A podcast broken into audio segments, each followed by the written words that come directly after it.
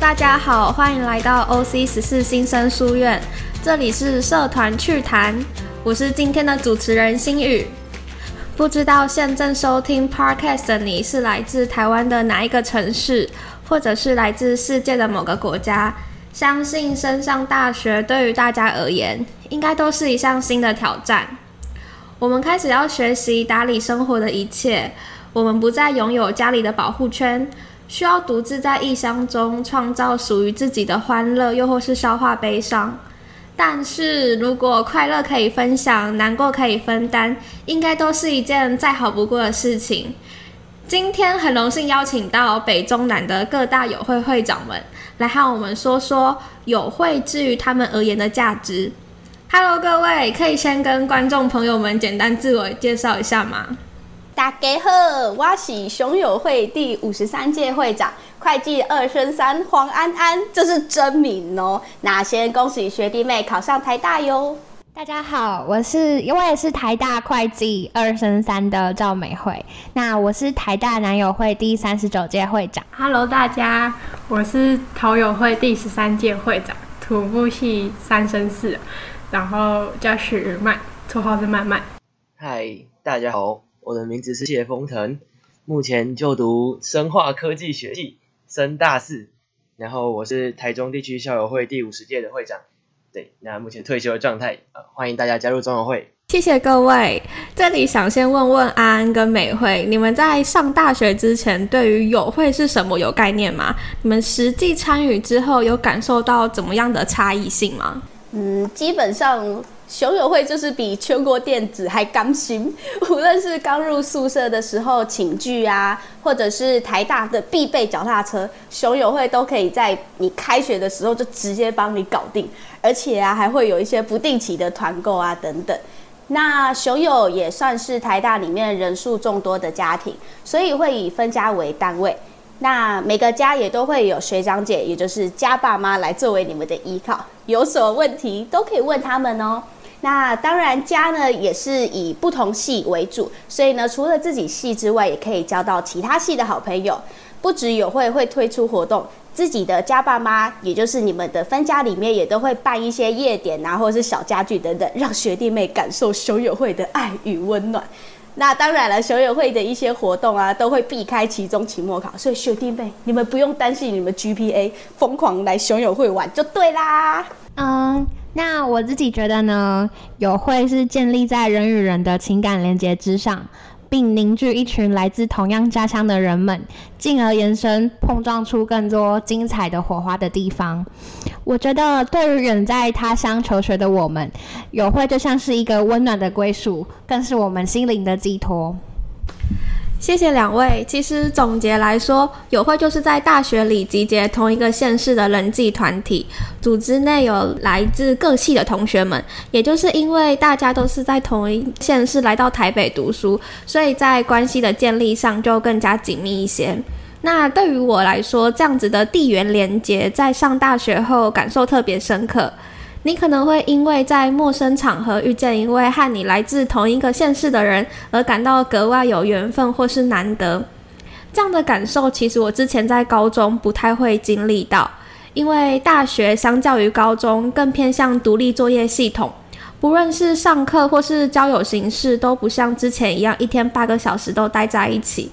这里很好奇，大家在上大学之后有没有感受到这样的落差？你们是用什么样子的方法去调试这样的落差感？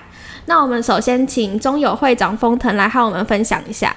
嗯，就是呃，刚上大学的时候，跟高中的落差真的会很有感。高中前的所有准备都是为了要上大学。然后甚至有些社团的经验，也是为了让自己的备审资料更好看。那大学的生活更像是为了要为自己往后的人生去做更多的准备。啊，每个人都是一个独立自主的成年人，会得到充分的尊重。大家可以自己决定自己想要做的事情，自己想要修的课，还有自己想要交往的人。对，那但是这也代表没有人会去管你，不去积极创造跟别人的感情连接，就真的不会有任何连接。所以忙的人就会一直很忙，那比较不爱参与活动的人，除了读书之外，感觉也不会有特别忙的时候。所以，呃，在大学前我就有这样的认知。所以在参与呃许多社团还有戏学会举办的活动的时候，我就会比较去积极的去参加。虽然说呃高中跟社高中跟大学的差异还是很明显，但是因为呃进入大学之前暑假我就参加友会还有系城的宿营等等活动，所以就有累积一些认识的朋友还有一些同学。那在这个孤独的城市当中，可以保有一丝温暖，稍微缓解不适应的感觉。对，那我觉得这是我当初在适应这个落差的时候的一个方式。所以封腾的方法是以参加活动去增进人与人之间的关系。那安安呢？嗯，对我来说最印象深刻的，应该就是从入学注册开始，就没有任何一个人会你在你的耳边叮咛，你所有的资料都要自己查，也都要自己准备，像是一些毕业证书啊，或者是健康体检报告等等，就没有老师会一步一步教你要做什么，全部都是 by yourself。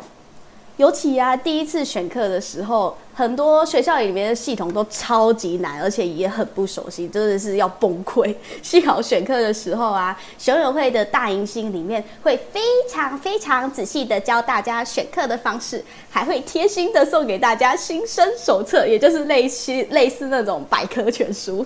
然后当然在里面也会分享一些学长姐私藏的推荐课程，所以学弟妹们，你们一定要来参加九月四号的熊友大迎新哦。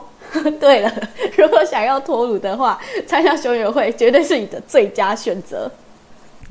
对于安安来说，要学习如何打理生活的所有，是感受上最明显的差别。那慢慢，你有感受到明显的不同吗？嗯，有啊，就是除了课程，就是社团以外，就是人与人之间的交际那种。差别其实国诶高中到大学的那个落差感，其实在大一的时候会很明显。然后我自己觉得那个落差感，就是大学多了很多跟自己独处的时间。那不一定是孤单或是孤独，而是大学的时候要学会。跟自己对话，然后高中的时候，其实我也有一群死党，然后其实相信很多人也都有自己高中的好朋友。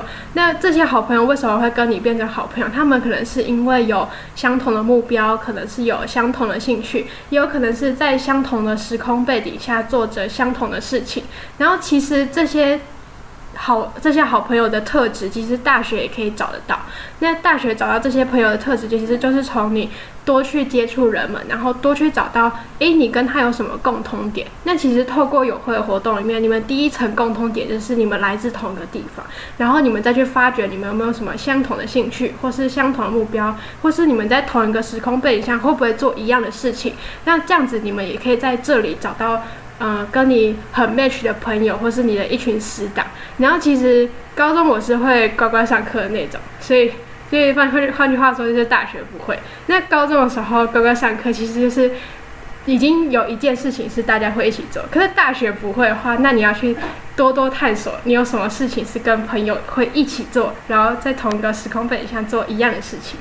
所以慢慢在面对落差感时，觉得很重要的一点是要学习如何和自己独处与对话。那美惠，你有什么方法来调试不舒服的心情吗？我觉得相对于高中而言，大学最大的不同在于，我们看似得到了自由，能够随心所欲修读自己有兴趣的课程，能够自由的加入自己喜欢的社团，这一切的决定权都操之在己。但其实这些自由是需要建立在我们对未来有所规划、对自身有所要求的条件上，才能够真正的达到自由。那我觉得要怎么样达到自由？对于新生而言，在能力范围内，尽力去尝试探索各种有兴趣的事物，从这个过程中找到自己真正所爱的东西，就能够对自由更有规划，对自由更近一点。听完各位的分享后，能够感受到，其实对于新生而言，来到一个陌生环境，归属感的建立真的格外重要。因为连接的建立，可能是支撑你在情绪低落或是任何难过的时候站起来的动力之一。这里想问问风腾和曼曼，你们对于大学的回忆里有没有特别感受到归属的经验？可以跟我们说说当时的情景跟心情吗？呃，我觉得在大学的初期是最容易感觉到没有归属感的时候，然后也因为就是突然丧失高中的同学，还有那种呃一天八小时要在班上一起上的那种感觉，所以如果自己被一群人接纳、被一群人拥抱的时候，会特别觉得我就是他们的一部分，然后我会特别的有归属感。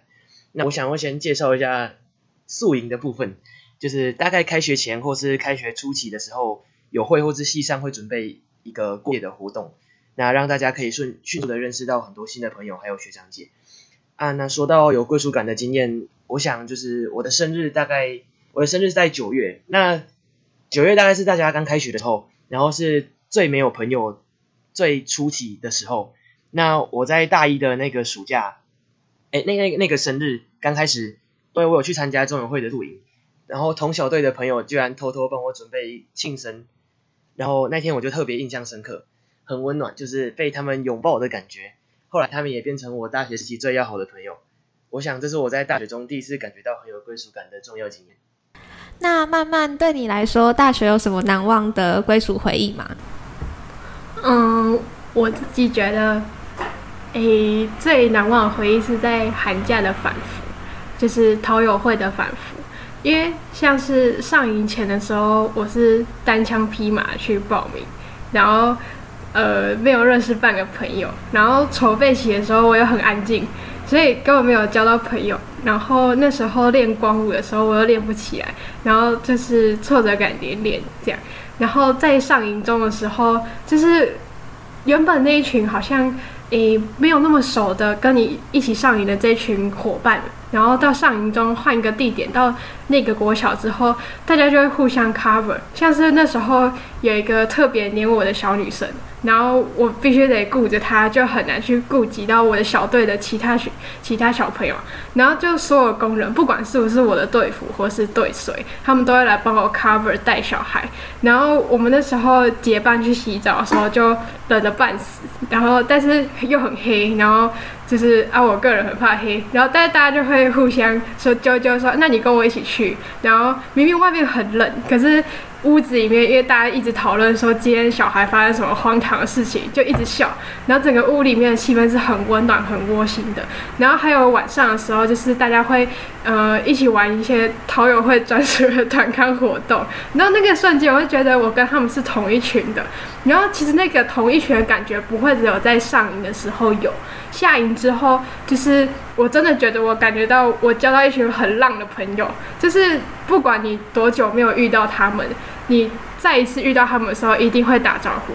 而且，虽然你可能只记得你们在迎旗的时候的绰号，可是你远远的大喊他的绰号，他一定会回头看你，然后一定会再回你一个回你一个微笑之类的。然后那个时候，你会感觉到你跟他们是同一群的，然后会减低那种很多我不属于这里的感觉。就那。从下营之后就有特别感觉到我归属于这边，然后所以就是也很欢迎大家加入陶友会，然后尤其是去寒假反复的活动，除了可以去桃园的国小以外，可以顺便搭游览车回家，很爽。嗯，看来友会对于两位而言，在大学回忆里都占有一定的分量。相信不止我，听众朋友应该都很好奇，在各个友会之中，有没有什么活动是令你们印象深刻，或是个别具有什么代表的意义吗？我们首先请熊友会长安安来跟我们分享。好，我决定我要夜配到底。如果想要参加熊友活动，首先最重要的事情，一定就是要先加入熊友的脸书社团，搜寻台大熊友会 B 一零新生版。就可以啦，拜托你们赶快订阅、按赞、开启小铃铛啦！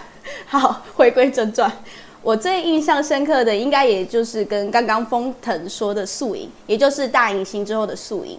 就当时我们玩了超级烧脑的 RPG 啊，难到怀疑人生的密室逃脱，还有砸到手上的水球大战，就我就直接跟所有人守起来。我当初还很担心，说去台大会很孤单啊，难受想哭。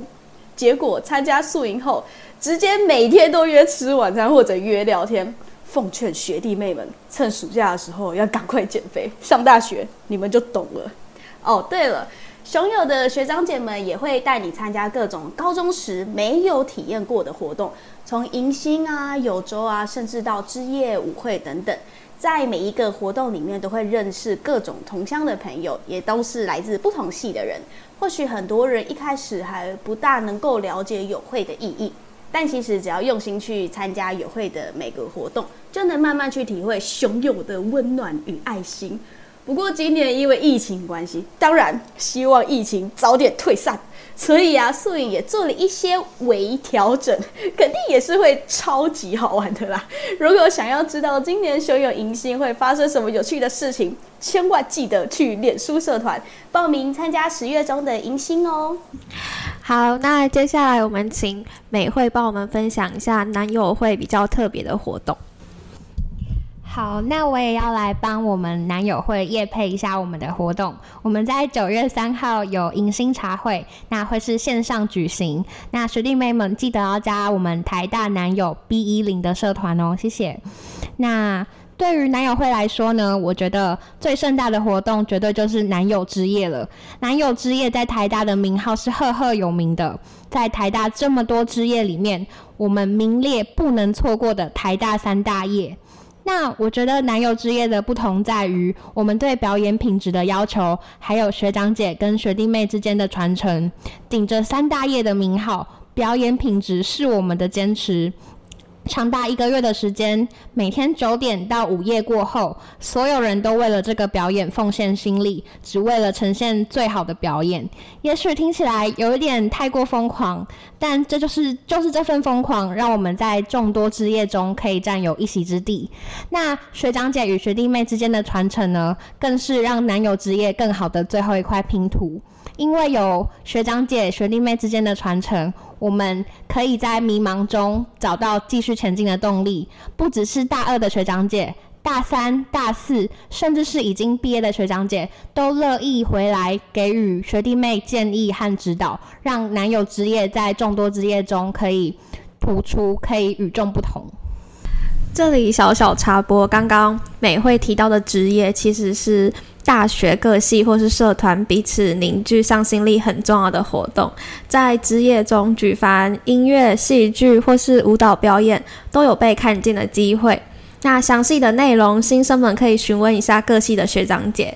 接下来，我们请慢慢帮我们分享一下对于陶友会印象深刻的活动。既然各友会会长都已经夜配了，那我也来讲一下。不用 不用直接不用直接找到社团微信，直接打台大台大桃园地区校友会的粉专，里面会有插播各种活动，然后有兴趣的话都可以直接来参加。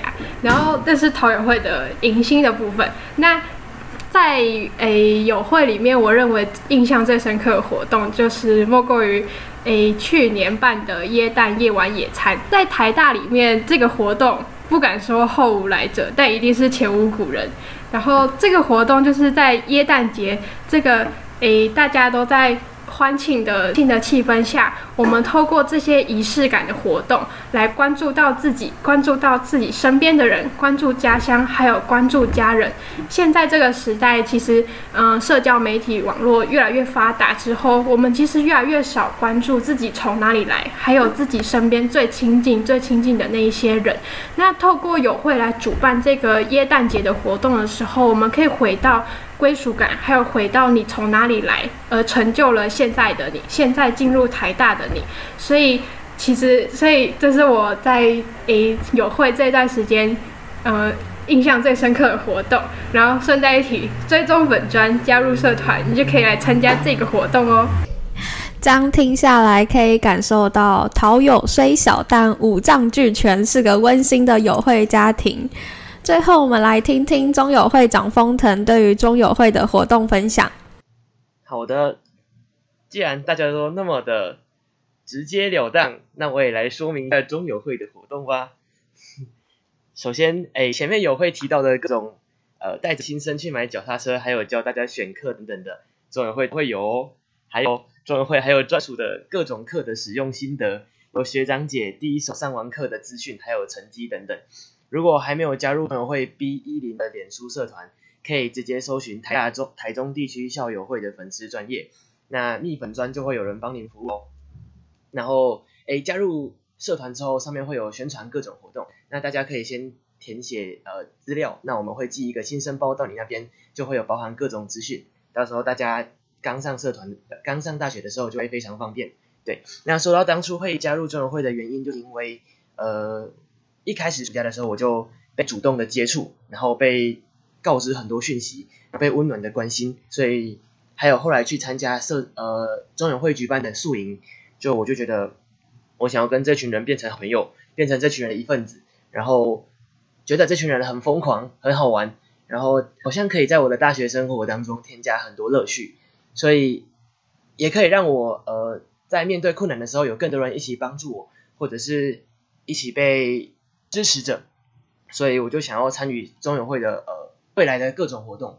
那中友会一年当中会有四个四个大活动，那详情大家未来加入中友会之后就会知道。我觉得其中最有意义的活动是寒假我们会有一个返乡的服队，那在中友会里面我们把它称之为寒风。那之后大家会在台大里面会看各种社团会以服务小朋友为主要的目的。很多活动都是取自于中友会的这个经验，对。那中友会的这个寒风会回到台中的国小里面去贡献我们的呃所学，还有带领小朋友一起玩五天四夜的一个营期。然后过程在筹备的过程中，我会跟身边的伙伴还有身边的朋友变得越来越熟，然后越来越好。然后通常在寒风过后的日子里面，呃，我们的感情会更加的紧密。然后也因为寒风，所以我们会学习到。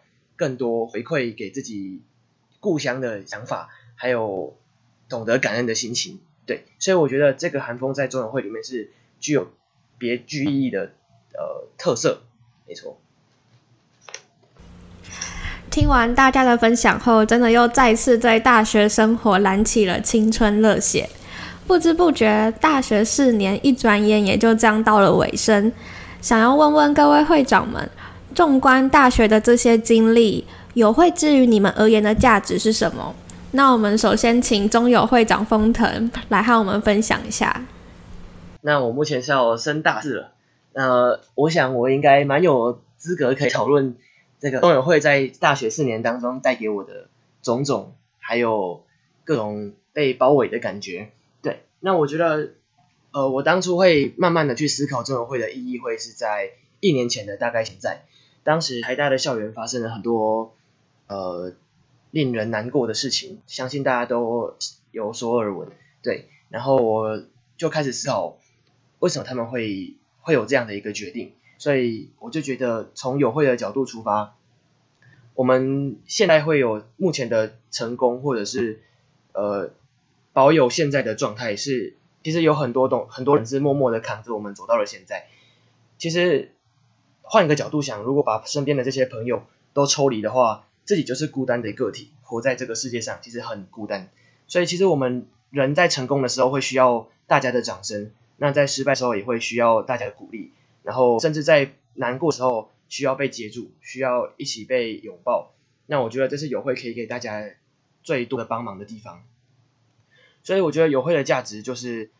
不止在于课业上会给你帮助，然后大家可以一起讨论作业啊，或者一起讨论分组报告，然后在讨论比如说要出国留学的部分，也可以大家可以一起集思广益，甚至呃考试的时候大家也可以一起努力，然后这就是友会可以给大家在学业方面的帮助，但是重点的部分在心灵的部分，因为我们会有高低起伏，会有情绪，那我们需要分享，然后需要被扛住，那我觉得。在这个孤单的城市当中，友会可以给你来自同乡的温暖，还有来自故乡的鼓励。我觉得这是友会给我最大的价值。其实，再有自信的人，相信有时候还是会需要外在环境的支持。那美惠觉得友会之于你的意义呢？我觉得友会对于我而言是一个随时都可以回去的家。嗯，我自己是来自台南的私立学校，所以在我刚升大学的时候，其实我很担心，就是因为我没有什么同校的朋友，所以我很害怕在台大我会没有一个家，会没有找到归属感的地方。但是在我刚来到台北之前，就有一群来自台南的同乡人，愿意在这个时候对我伸出手，给予我最温暖的鼓励还有陪伴，因此给予了我许多勇气来追寻日后的梦想。我觉得友会是一个可以勇敢做梦、安心做梦的地方。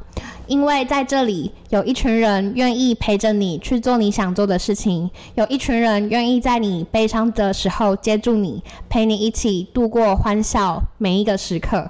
我觉得友会对于我来说就是这样一个温暖的地方，所以我们才有办法再继续待在友会，接着为学弟妹做出更多的事情，让友会能够继续传承下去。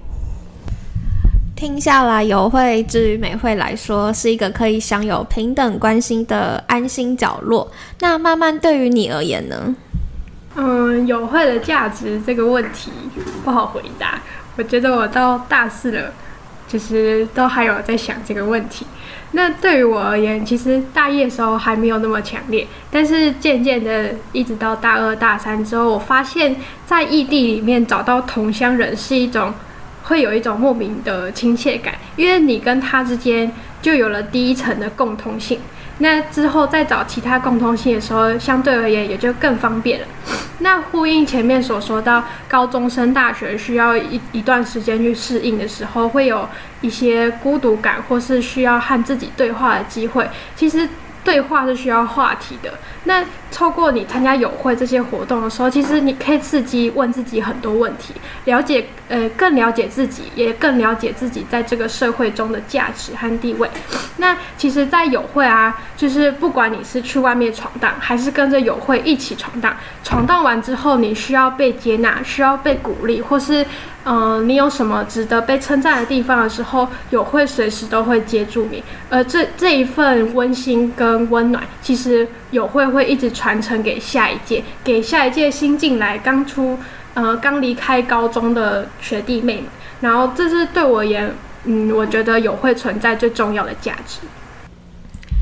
也许因为我们都是来自同一个城市，所以亲切感的形成相较于其他团体又会更强烈一些。最后想听听安安对于友会价值的想法。嗯，我一开始算是带着忐忑的心情上台大，人生地不熟，尤其我又是个大路痴，我现在可能在台大里面都还要 Google 一下地图。然后，对我说是个大路痴，然后我又是第一次离开家里北漂，因为我是高雄人嘛。其实真的，一开始感觉会很孤单、很寂寞。然而，兄友会的大家就像天使一样，直接帮我打开一条明亮的道路。最有感的就是一儿的晚餐，变成大家揪团一起吃，终于不用偷偷去夜市买东西，默默的回宿舍一个人吃。而是可以边吃饭啊，边跟朋友一起聊八卦、聊是非。那我遇到委屈难过的事情，也总是一通电话就能够把大家集结完毕。我们直接聊到凌晨三四点都不意外，哭着哭着都笑了，像极了爱情。还有人生第一次夜唱啊，或者是第一次凌晨三点还在外面吃宵夜等等，都是我不曾有过的经验。其实我觉得上台北的话，我最不适应的应该就是天气啊、物价还有人，像是突然下大暴雨啊，一年三百天的四百天都在下雨啊，所以台大人必备技能单手骑车，然后或者是跟各个不同城市的人，大家的步调跟 key 可能真的都很不同，那就留给学弟妹自己去体会。不过来自高平地区的学弟妹们，你们只要记住，熊友会就是你们的第二个家。你们尽管出去闯，等到累了或者是受委屈的时候，就记得回来这里。熊友会都会拥抱每一个人，无论你是什么样子的人，你们都是熊友会的孩子。熊友会就在这里，在住身边的你们，都将会是彼此最深的依靠。熊友会欢迎你。谢谢四位的分享，我也想在节目尾声说说友会之于我的意义。假如要以一件物品形容友会之于我的话，我觉得就像浮木，因为我们都像是徜徉在这座偌大的蓝色城市里面，单溺于快乐，承载着悲欢。友会就像浮木一样，我们依靠着它载浮载沉，它不会使你沉沦，可以适时拉你一把。总归来说，就是家一样的存在吧。最后的最后，感谢陶友、中友、南友、熊友会会长的参与，以及各位听众朋友。我是社团趣谈的主持人心宇，我是陶友会第十三届会长曼曼，我是中友会第五十届会长工藤，我是南友会第三十九届会长美惠，我是熊友会第五十三届会长安安。期待你的大学生活，无论悲欢离合，都有温暖的存在。